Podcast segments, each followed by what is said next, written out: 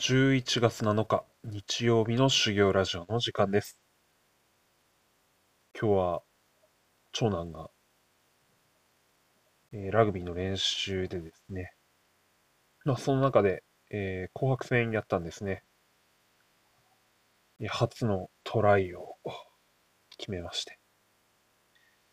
いやー、長かったなぁと、これまでをですね、思い起かし起こしながら、ちょっと感じたもんですから、少しだけ記録していこうと思います。それではスタートです。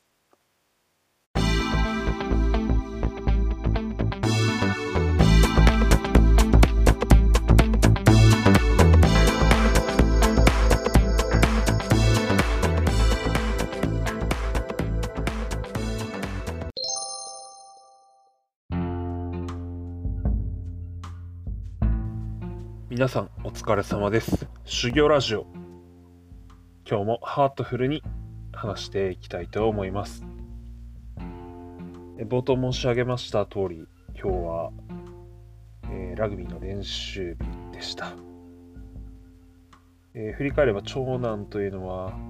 2年前ですね、4歳の頃に8月だったかなと思いますけれども、えーラグビーチームの方に入部しまして、えー今日まで2年と少しですね、3ヶ月くらいですか、えープレーしてきたわけです。えー3シーズンを過ごしまして、えーまずは、このタグラグビーの紅白戦ができるまでですね、えー来ることができたと。2年と少しかかってですね、いや、試合、こう、なんていうんですか、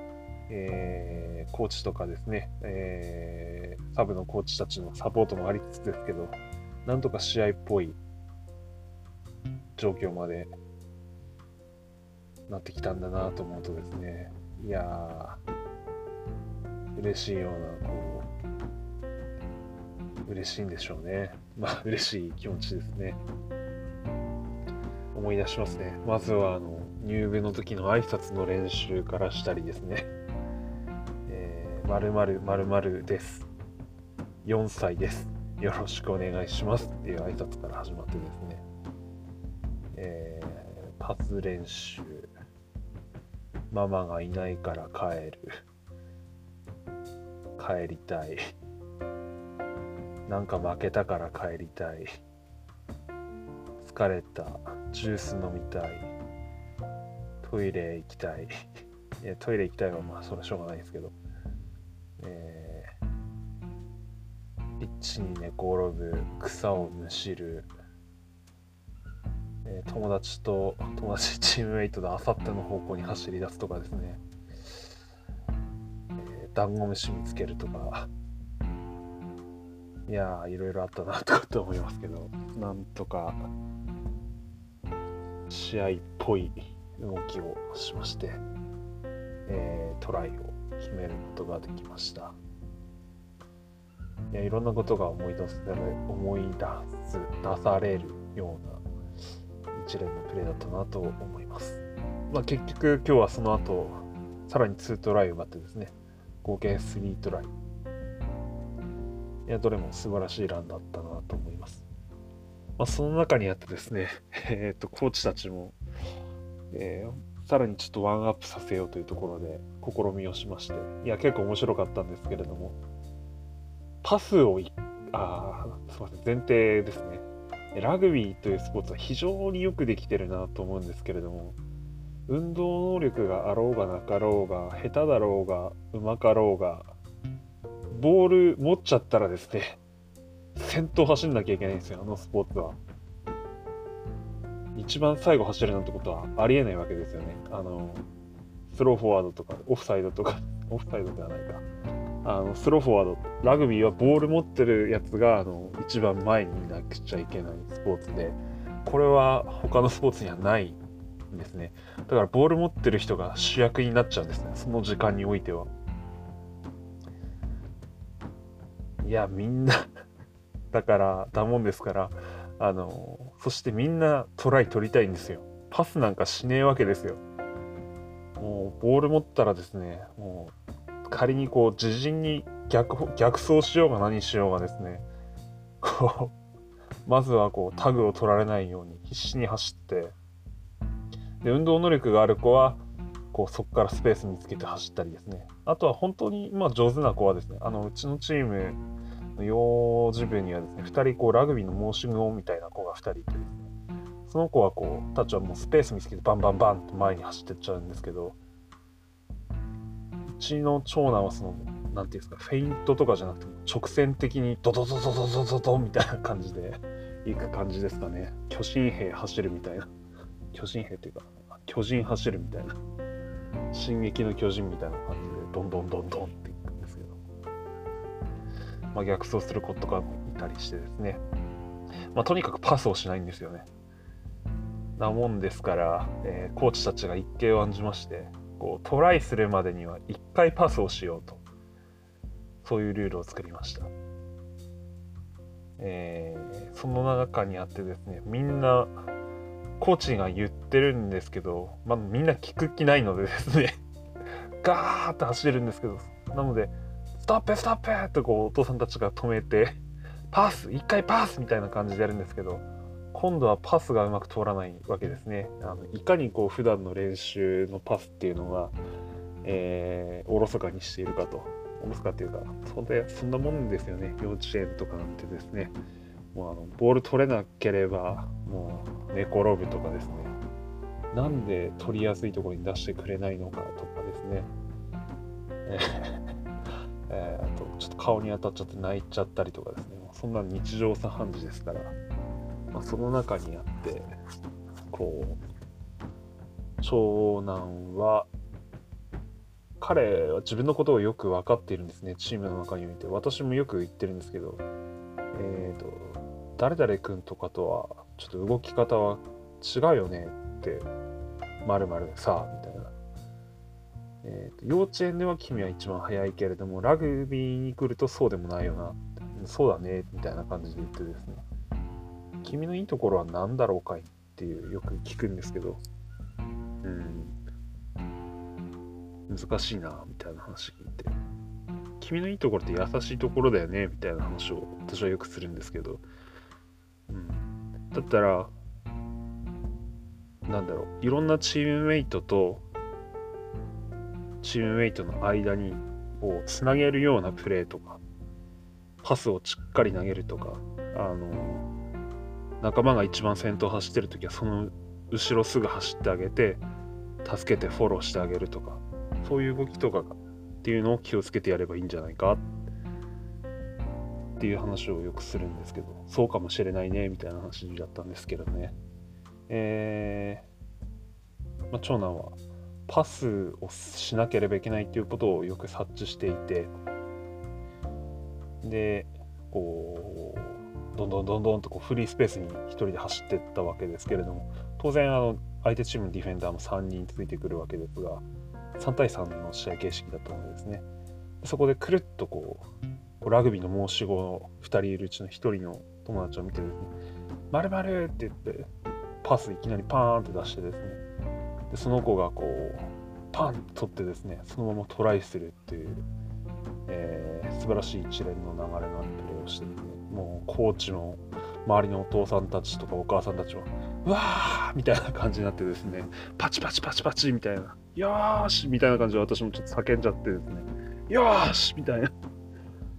いったみたいな感じでですねあのこうみんながこう笑顔になるようなプレーをしてましたね。いやよく考えてプレーしたんだなと思ってですねえ、思ってました。私はその頃何してたかというとですね、私はあの練習中はですね、あの必ずあのお子さんたちのうちの子も当然ですけど、練習風景を動画で収めるっていう仕事をしてまして、仕事っていうか自分で自発的にただやってるだけなんですけど、で、チームメイト9人いるんですけど、その親御さんはですね、こう、別の学年のコーチやってる親御さんもいれば、えー、お兄さんお姉さんの方もクラスに行ってる親御さんたちもいるのでですね、えー、なのであとは本当に指導に入ってるお父さんとかお母さんもいるのでそこにこうババババって動画撮ってですね。あの後でグループ LINE の方で共有してですね、えー、今日この子のいいプレーこういうのあったみたいなの、え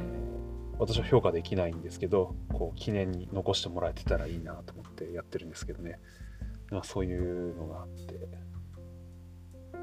まあかなりこう今日の練習はみんなそういうなんですかトライ自分で取りたい症候群と私は名付けてるんですけど、まあ、そういう場面をですねいっぱい動画で撮ってたんですね、えー、共有することができました。よかったですね。えー、本当なんていうんですか。こう小さい子たちがですね試合中なんかうまく、えー、取りたトライ取りたいからこう話し合いながらやってるんですよ。なんか作戦のような作戦じゃないようなですね。あの一番面白い作戦じゃないけど作戦なんだろうなっていうのがあってですね。話ちょっと変わるんですけど、えー、みんなトライ取りたいシンドロームなんでパスしないんですよ。ですのであのピーってこうは走って、音ホイッスルになってですね。こう一番最初にこうパスする人。でそのパス受け取る人がそのままこうゴールラインに向かってバーッと走っていくんで一番最初にパスする人っていうのは、えー、トライする確率が低いってことをみんな知ってるんですよね。なのであのみんなそこやりたくないので こう次は誰々がそこをやれよとかですねいや俺はやりたくないんだみたいな話はみんなしていてでコーチたちがですねいやダメだ次は誰々だとかって言いながらこう仕切ってくれたりしてですね面白かったですね。で、今度はそのパス出しをやりたくないからですね、つ2人いるんですね。あのー、受ける。ランナーの役が2人いるんですけど、このランナーの2人がですね、僕に最初パスするべきじゃないかとかですね、いや、いいや、俺だみたいな感じをこう、じゃんけんしようぜとかって言い始めてですね、コーチがですね、そんな時間試合中にねえよみたいな感じで、こう、コーチがですね、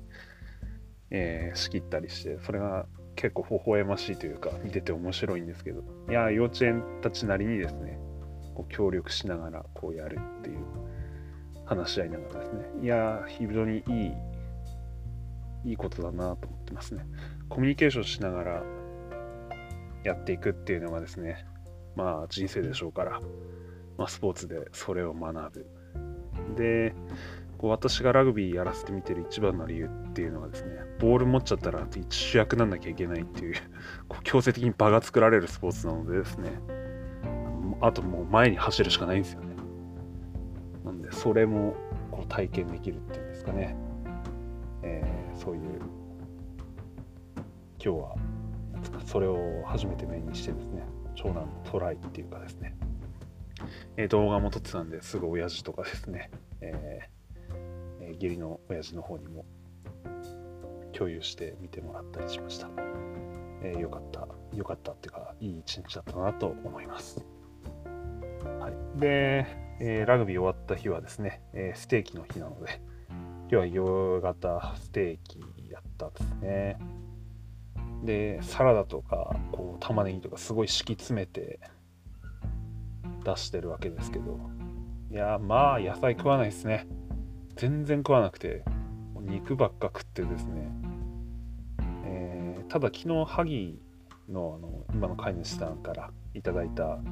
のお母さんからいただいたんですね、えー、なめこですね。生のやつすごい袋いっぱいたくさんいただいたので、